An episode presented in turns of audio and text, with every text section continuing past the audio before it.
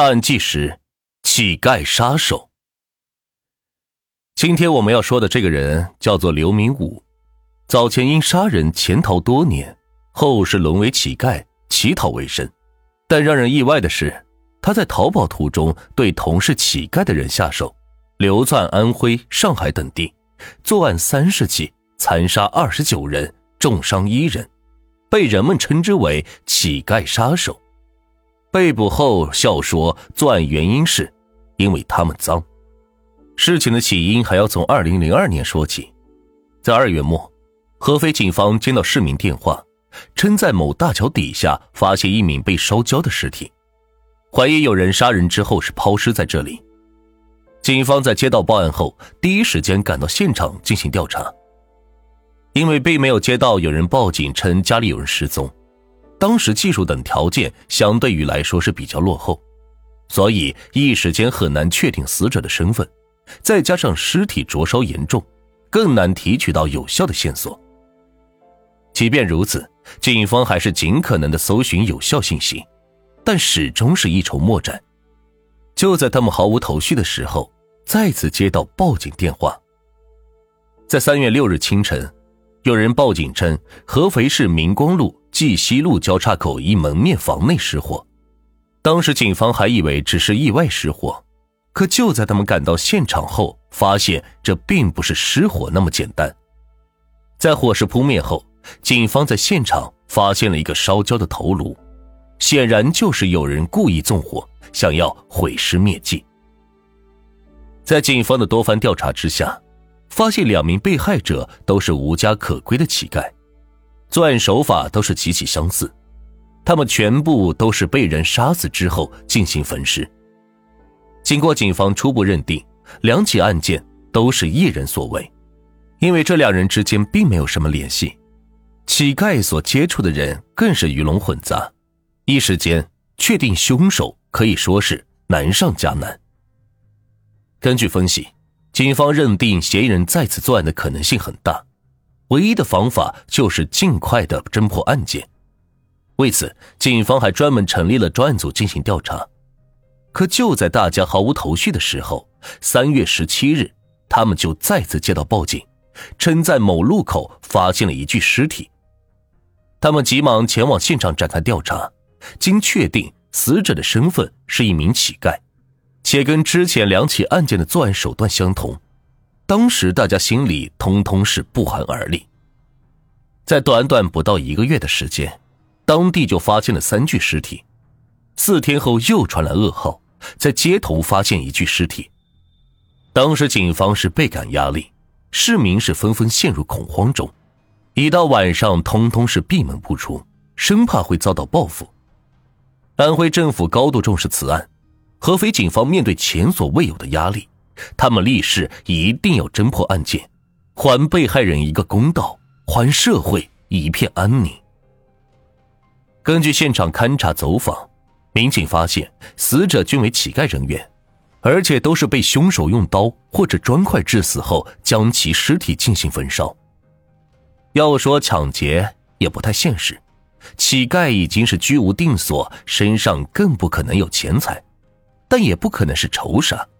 毕竟多名死者并没有联系，平常都是以乞讨为生。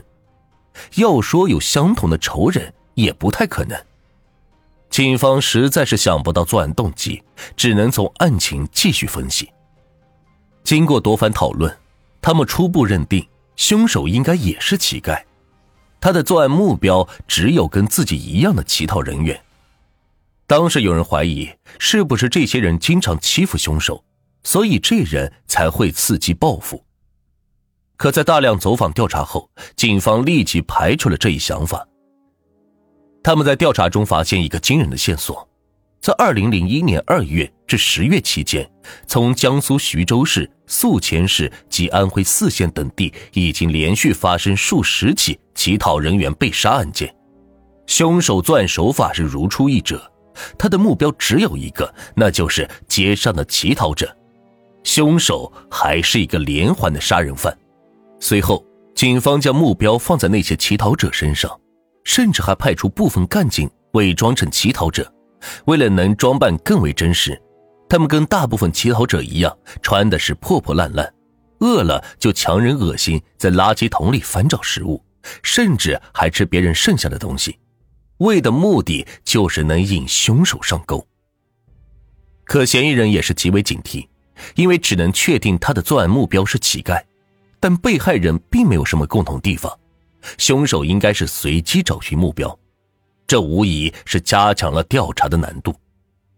一个城市的流浪者是多不胜数，警方也没有嫌疑人的照片，只知道他是一个乞丐，再加上凶手明显知道警方是在抓捕，也提高了警惕性，在那之后。也没有出来作案，他很有可能已经是流窜出去，警方只能抓紧步伐，以最快的速度将嫌疑人抓捕。后将大量走访调查，终于是皇天不负有心人，他们在一个公交站牌附近发现了一个形迹可疑的乞讨者。他身穿皮大衣，头发蓬乱，就蹲在公交站台上，手中还拿着一个卷起来的报纸。里边不知道包裹着什么，他不敢跟人对视，且眼神躲闪。他们便例行过去询问和调查，结果发现报纸里边包裹的是一把血迹斑斑的大刀。当时他就被警方带回去接受调查。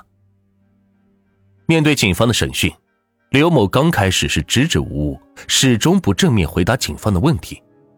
一开始，警方认为他就是一个精神方面有问题的流浪者，但从他的眼神中发现并不如此。面对这种情况，警方也不着急，在连续审问下，他还是败下阵来，可又是满嘴的谎话。他谎称自己名叫做谭仁红，是湖南人，因为家里穷，自己又不想打工，只能是以乞讨为生。带血的刀具也是自己捡的。但事实却并非如此。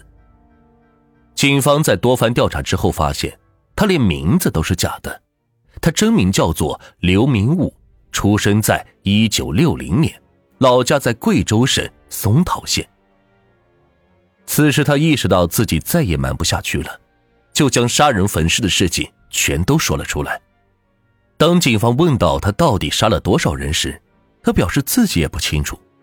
作案动机还要从数十年前老家的一起凶杀案说起。根据刘明武交代，自己出生在一个贫困家庭，因为家里穷，没有上过多少学，早早的就辍学打工。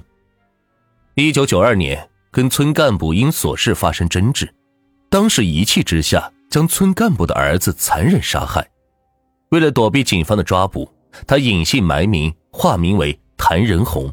一直靠着乞讨为生，按理说他自己就是一名乞丐，为什么还会对乞痛下杀手？刘明武给了一个震惊众人的答案。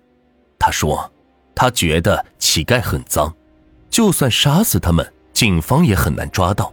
可终究是法网恢恢，疏而不漏。他也为自己的恶行付出了残忍的代价。他承认自己在流浪期间多次用石头。”刀子等方式将乞讨人员杀死，并且是焚烧尸体，但具体作案多少起，他自己也记不清了。经调查，刘明武在逃亡期间先后作案三十起，他自己已交代杀害数量在二十九人，警方有确凿证据的有二十三起，杀死二十二人，杀伤一人。案件经查，事实清楚，证据确凿。六月十八日，静安区警方向检察院移交送审起诉。七月十五日，静安区检察院向六安市人民检察院报送审查起诉。八月二十八日，六安市中级人民法院公开审理杀人狂魔刘明武一案。在六月二十五日，警方对刘明武进行了精神鉴定，报告结果显示他精神确实有问题，患有习惯与冲动控制障碍。但评定其有完全责任能力，法院依法判其死刑。这起震惊全国的乞丐杀手案件终于是尘埃落定，凶手刘明武是血债血偿。可二十多条人命何其无辜，他们就算是流浪，最起码也是活着的。他们生命本就坎坷，又遇到了刘明武这样的变态，实在是让人觉得可惜。正义也许会迟到，但永远不会缺席。刘明武最终也是自食恶果，得到了应有的制裁，也算是给社会一个交代。刘明武他本身就是一个畏罪潜逃的杀人犯，后沦落为一个乞丐。也许他并不是讨厌乞丐，只是讨厌自己乞丐的身份。连续杀人也许就是为了发泄心中不满。更可笑的是，他觉得乞丐脏，殊不知真正脏的是他自己。他所做的每一件事情，都说明他是一个心灵丑陋的恶人，手上是沾满了鲜血，作案手段让人发指，还丝毫不知悔改。每个人都有活下去的权利，千万不要为了一时冲动做出无法挽回的事情。要相信，多行不义必自毙。